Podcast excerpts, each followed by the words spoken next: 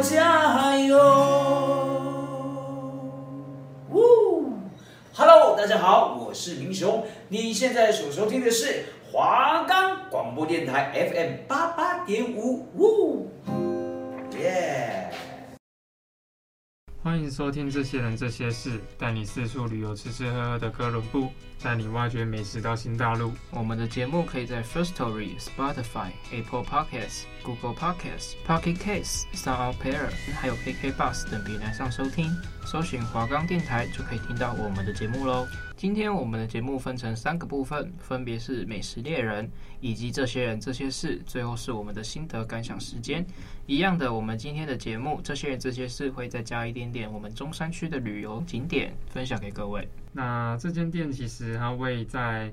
中山区的双城街的一个小巷子里面，这个小巷是真的是蛮小的小巷，因为它其实它的外面都是大马路，像是中山北路啊那种的大马路。那它开在这个巷弄里面，比较不会有什么人去经过，然后去吃，大多都是住在那边的人啊才会知道。那这次会介绍这间店给大家，是因为它其实这间店在二零一九年的时候就已经开了，那其实那个时候就有去吃过一两次。那它最近在米其林又荣登那个米其林的必比登推荐，所以才又想说再去试一次这样子。然后时隔了两三年会想要再去吃这一次，是因为看到了那个亚洲统神他们的 YouTube 频道，YouTuber 是不是？对，他是一个 YouTuber，他是一个。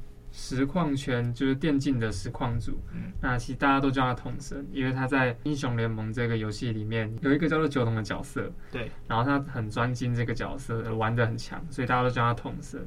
那其实他蛮胖的，所以其实他也有拍很多有关美食节目方面的一些影片啦。对，对，大家可以去搜寻一下，他叫做张家夫妻花起来。嗯，会看到这家店，就是因为在上个月，然后他。拍了一支，就是跟他的老婆一起去试试这家店，那就想说，哎、欸，这之前我也有去吃过，那不知道现在口味有没有变啊，什么之类的。因为毕竟他今年也得到了米其林的必比登推荐，所以就想说可以去试一下。那我们要讲一下米其林的指南，这个时候是法国知名轮胎制造商米其林公司所出版的美食还有旅游指南书籍的总称，所以其实米其林开始并不是指餐厅的。好或坏的呃名称，所以后来就是变成其中评鉴餐厅以及旅馆，还有封面为红色的红色指南，还有绿色封面的绿色指南。那绿色指南内容就是为旅游行程啊，还有景点啊，还有一些引导之类等等的一些好或坏。那近年来米其林指南在欧洲，特别是法国本土的影响力是有下降趋势的，因此开始拓展海外的市场。像是美国啊，还有日本等东南亚或者是北美的地点。那这边要大家注意一下，就是米其林指南其实跟米其林的必比登推荐的名单是分开的。它除了每年就是会公布今年度的指南以外，它就是还会再公布必比登的推荐名单。那必比登是什么？那必比登它其实就是。他推荐的餐厅跟小吃，就是那种比较平价的 CP 值高的那种餐厅。就是米其林指南，它可能是包括了所有美食啊，还有旅游，然后都是那种可能比较高价位的那种餐厅，它才会它就会去写在里面。但是必比登推荐就会只针对说那些小吃店，或者是一些可能价位没有放那么高的的那种店，所以它就会公布在必比登推荐上面。对，就是让我们这种普通的民众也可以去吃到米其林推荐的餐厅。那同时也不评价很好，然后环境也不错。其实食材也是有人评鉴过，所以才决定推荐给各位民众的。对，米其林的评星就是一星、跟二星还有三星。通常它一星就是表示餐厅跟同类型的店家相比，它的各方面都表现比较出众。那如果是二星的话，就代表它的店家的厨艺高明，然后有自己的个人特色，值得你绕道去前往。那三星就是最高级，那最高级就代表这间餐厅供应的料理，还有服务啊、环境全部都出类拔萃，就是值得你专程去造访这样子。那其实给予一至三星的评鉴是有包括食材的品质、厨师对味道啊以及烹饪技巧的驾驭能力，还有料理中展现的个性是否有所值及餐饮的水准一致性，所以这些的。评鉴来以城市为单位。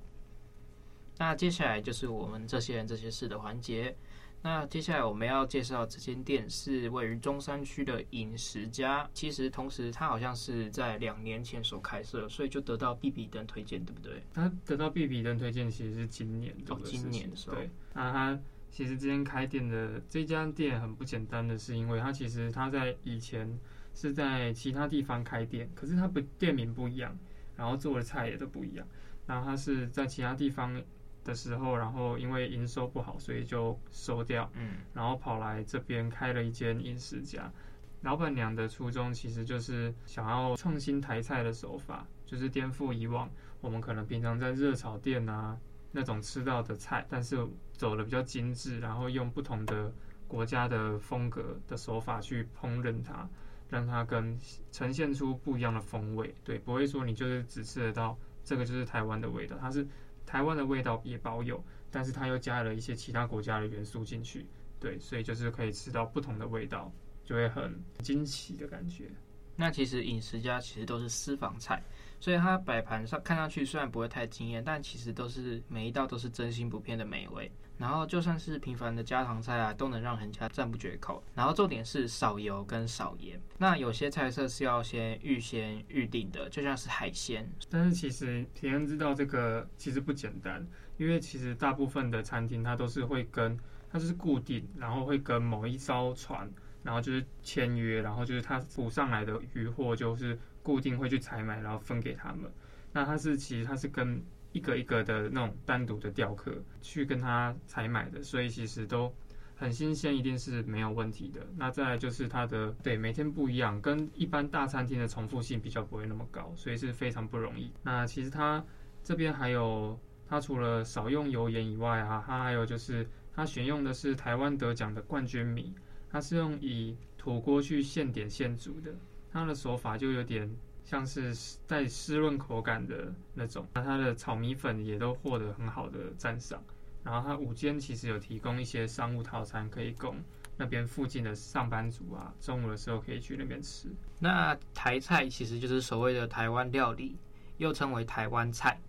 那在广义上呢，指就是台湾所制造或有台湾特色的菜肴。那像这一间必比登的料理，像饮食家就是台菜的经典。那台湾料理经过历史的变迁，还有融合各个时代的不同跟特色，而形成了今日所见的料理文化。那广义的台湾料理可以追溯到原住民时期，经过历史的变迁啊，还有早期的台湾原住民的料理，荷兰还有西班牙跟日本的殖民，到清治时期的时候，还有闽南客家人的料理，都可以一起融合，然后而变成现今的中华料理。就是我们所说的台菜。而后中华民国签证的时候呢，带来中国料理，就是带来中国大陆各省的料理，发展出一套有关大江南北还有西餐的料理，成为独树一帜的菜肴。所以这个时候，就是例如我们的台湾牛肉面，还有一些珍珠奶茶，都是台湾文化融合所得出的结果。所以其实并不是我们台湾自己创造的，其实是有很各个时代跟各个不同文化所融合而。创造出来的一些食物。那狭义的台湾料理是以闽南裔的台湾人为主题的在地菜肴。那整体而言，虽然是跟福建啊的传统菜大体相同，而是接近，但是因为他们台湾能够取到的食材跟大陆没有很相同，所以随着时间的演变啊，而发展成自己的独立的特色。那台湾地块副热带还有热带地区，所以蔬菜跟水果也是非常非常多，然后也非常的香甜，也非常的可口。那有水果王国的美誉，所以水果入菜呢，也是台菜的一大特色。像是我们什么的凤梨虾球，对不对？对对对。嗯，所以每到节庆的时候呢，台台菜的师傅也喜爱以中药还有一些水果，呃，作为食材，就是依节气啦，也是台湾饮食的主要习惯之一。那另外还有台湾的茶叶也是闻名啊，所以也有一些料理以茶入菜，就是像客家的。糖酱油啊，还有米酒、麻油，全部就是加进去，也是台湾最长、最长也有最特色的调味料跟香香料。那其实刚刚讲到台菜啊，那他这间店其实就是台菜，然后再像刚刚讲的融合他们的创新料理。那这边跟大家讲一下，它的创新料理其实为什么是创新？它就是比起十年前，现代人的饮食的习惯其实对餐饮的概念已经进入了成长期。现在的饮食，不论是中西方混合，或者是南北混啊等等，都在台湾的饮食生态已经不是什么新鲜的事情了。也因为二十一世纪迎向更开放的社会之后，大家解开更多传统传统的思想，有了更多的创意跟更大的想法与冒险。所以你看，现在其实有很多年轻一代的厨师都是坚持自己在做一些创意料理，对。然后过去这些东西其实从来不会在普世大众的眼光，或者是就是可能我们阿公阿妈那一代都会觉得就是要传统的才是好吃。像夜市其实就混了很多，然后。一些我们平常会吃到的地方，其实都混了很多的国家的东西。那像我们其实大学生没有什么钱吃大餐，所以有时候在宿舍里面，我们也是有什么东西就弄什么东西嘛。像其实，在披萨方面也有那种，尤其是必胜客，他有时候都会出一些。上次出的珍珠珍珠珍珠披萨，你有吃过是不是？超难吃，我没有去吃，因为我觉得有点可怕。对，这种其实就是有点不同。不同国家的文化去结合而成的，而像有些人好像也不太能接受夏威夷披萨，因为凤梨再加上披萨，因为那个番茄酱是咸的，但是凤梨是甜的，所以有些人也不太能接受。意大利人嘛，意大利人不是都会，之前有影片是意大利人，然后拿到那个。披萨之后，然后就直接把它砸在那个外送员脸上丢掉。可是其实对于我来说，我这个台湾人是觉得非常好吃的。我也是觉得非常好吃，但是有些台湾人，据我所知，我有些朋友他其实也不太能接受。对，所以其实因人而异啦。对，所以其实接续着社会更多元开放之后，许多的留学生啊回来台湾，就是会有一部分人就是喜欢美食，然后就会开了许多的美式创新的餐饮，然后都会不一定现在都会开在那种大马路上。其实大家都会开在巷弄里面，然后以所谓的 fusion 融合料理为意识，而且还蛮受我们年轻一代的欢迎。那我们现在要讲这间饮食家的特色。那其实饮食家店面位于双城街的小巷里，那以位置而言，其实很难发现。然后，但是它真的很合乎饮食家这个的名字的，因为它就叫饮食家嘛，就是隐藏在小巷里面，对，很名副其实。所以店面跟空间位于皇家的玫瑰旅馆。然后双层的一楼，所以旁边就会有收费的停车场。那开车来的朋友就可以不用怕没位置停。那搭捷运的朋友也可以搭至中山国小的捷运站一号出口。那步行约七到十分钟就可以抵达了。那饮食家除了有很漂亮的内装之外，其实他们的风格也是蛮工业风的。那其实他们的风格跟他们的菜肴其实有一点搭不上边，我我自己觉得啦。对，嗯、那其实。他们有四人或者是八人桌之外，也很适合多人来这边用餐。那也有隐藏版的大圆桌。然后因为老板非常喜欢喝酒，所以这边的酒也不会少。门口还有户外的座位区，所以除了一般的菜色之外，还可以参考店内的黑板。一般会是主厨当天去买的鲜鱼是每日限量的哦，所以每天都不一定吃得到。如果你进去店里面没有注意到的话，那你有可能会错过许多好吃的东西。所以其实就是有点类似隐藏菜单的特色菜。再来这间店特别就是他们的辣椒，特别是这个列出来讲，就是因为它实在太厉害了，所以很多人吃过的时候就想要再买一罐，所以回家自己沾着吃或者是配着吃。但是很可惜的是，呃，老板是不卖的啦。对，那想跟大家推荐一下它的葱油鸡，它的鸡肉非常嫩，所以它的鸡胸部位通常也不会柴。那鸡。它鸡的本身味道就非常非常的。其实鸡胸这个部位本身不会柴是一个非常困难的事情。嗯，你不管去吃什么烤鸡店啊、炸鸡店，尤其是炸鸡店，它那个鸡胸其实只要下去炸完，绝对是非常的，就是不好咬。对，除非你是那种想要瘦身啊、减肥，你才会去煮那种鸡胸肉来吃。对对对对对。水煮可能还会比较稍微软一点点，但是你用其他方式的去做，那它其实基本上一定会柴起来。所以这个是很不简单的。那其实这边中山区的小店很多都是神隐在住宅区的巷子里面，跟那种亮丽的东区的有点不同。它这边是很有日本风格的。那这就是你就是平常要钻进小巷里面，你只要可能你今天走这一条，你就会察觉到特别不一样的风格的店，那你就会看到，你就会想要进去吃。那不是说什么它可能开在巷子里面就可能比较不好吃，或者是没有人发现。那其实都是。很厉害的餐厅，对，所以大家如果有经过这边的巷弄，一定要进去晃一晃，可能会发觉到特别不一样的餐厅。那饮食家其实像刚刚提恩讲，都是私房菜，它的摆盘上去，你可能看上去的时候不会觉得很惊艳，但是每一道其实都非常的好吃。那还有做无菜单料理，你可以请店家帮你配当日新鲜的料理，它价格有一千块、一千两百元跟一千五百元，那就是一人。啊，或者是你可以做它其他的单点都可以。它的菜单其实蛮一目了然的，有预约的菜色，也有客人最推的菜色，还有各类料理的菜单。这家店其实讲究的不是大菜，它也不是也不诉求 CP，它就是给你最新鲜的、最用心的台式料理。那它其实桌数跟座位数，刚刚提恩讲的有两人座、四人座跟八人座，但是其实这些的位置是不多的，所以可以。在乎老板他看中的不是翻桌率，而是给客人一种细细品尝的料理的纯粹的环境，所以也没有限什么吃饭时间啊。所以如果你想要喝洋酒或者喝啤酒的话，他的餐厅内侧有吧台，你也可以在那边小酌一下。那吃完这间饮食家呢，其实也可以来到花博附近走一走。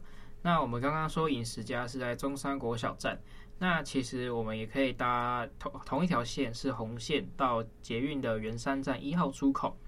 那大概其实不用多少分钟就可以到了。那其实走路的话也非常非常近。那花博呢，其实它里面有非常非常多好吃又好玩的东西，像是及时行乐这一间店。那其实中午的时间呢，推荐给大家，如果想要来这边吃午餐的话，也非常非常推荐。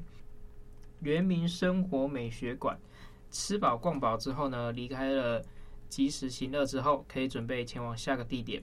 那这边就是非常非常推荐给各位啦。那这边一共有两层楼，里面除了可以看见原住民的艺术的作品，更可以了解原住民如何生活啊，食衣住行以及他们的文化都是非常非常值得来参加的。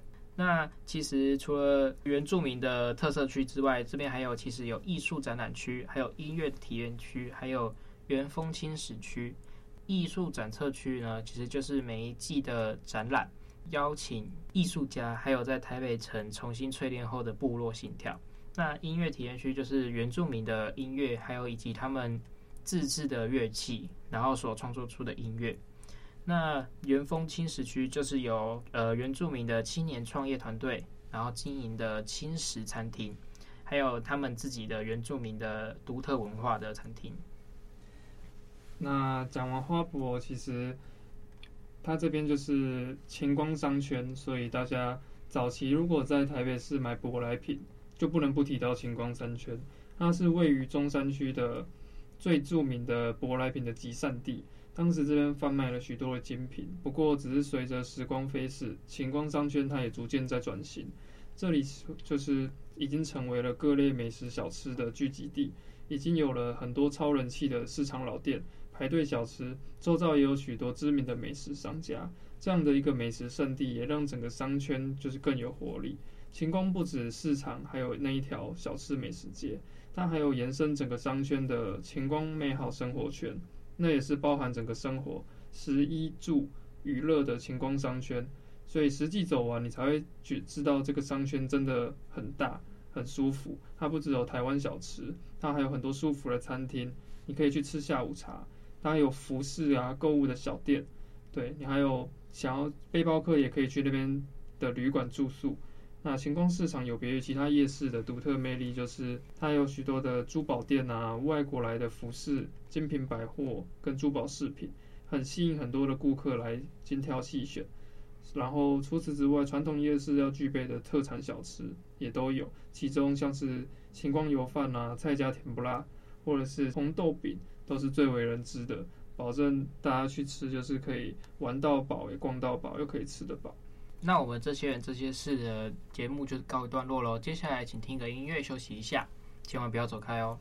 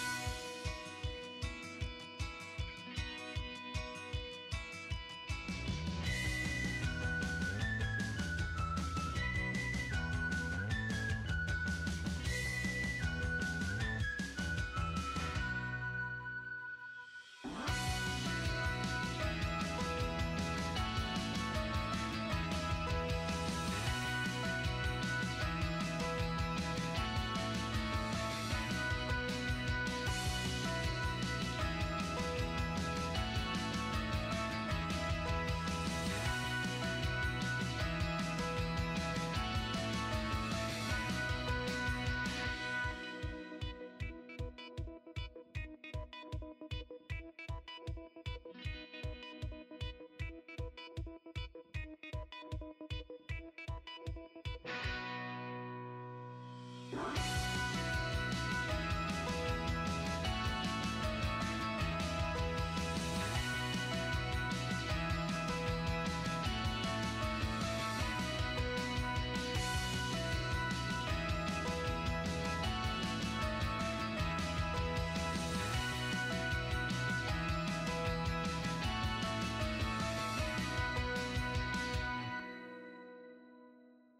那我们来到了最后心得感想时间。那其实这间饮食家其实是我呃，应该说第一间的米其林餐厅吃过的啦，第一间。对。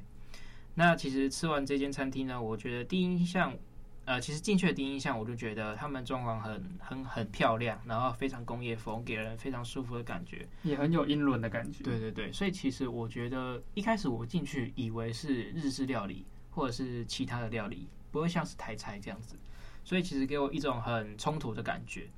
那我吃完他们家的料理之后，我印象深刻的菜就是，其实就是呃他们的海鲜炒面，因为我其实我个人非常喜欢吃面，所以我觉得他们的呃海鲜炒面其实非常非常的不错。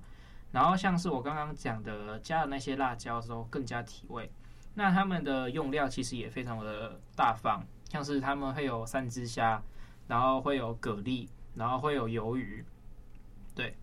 那接下来就是他们的蒜香牛肉条，他们牛肉其实非常嫩，所以其实把肉条换成牛排其实也是一样的，所以就是其实呃，那你也可以请他帮你切好这样子，一口蒜片，一口牛肉，真的是非常非常的美味。那云勇我呢，想要跟大家推荐的就是他的冷盘前菜，有一个叫做日式生牛肉。那很多我发现其实很多人牛肉都不敢吃生的。你你敢吃吗？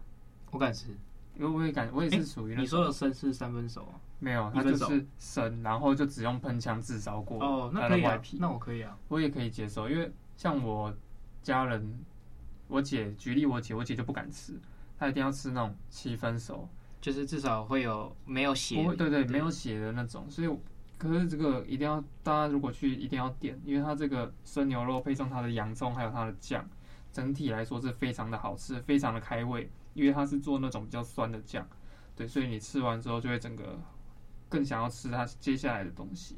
那还有再推荐就是它的白斩鸡，那白斩鸡其实就是跟葱油鸡一样，只是口味不一样，就是用的口味不一样，所以像刚刚葱油鸡有讲到它的鸡胸啊，还有鸡肉是非常软嫩的，它的白斩鸡也是非也是一样的。但是如果你比较喜欢跟我一样吃比较原味的，那你就是选它的白斩鸡，推荐给大家。然后再来就是还有它的奶油蒜香菲力骰子牛这一道菜也是非常的好吃，它的牛肉就是。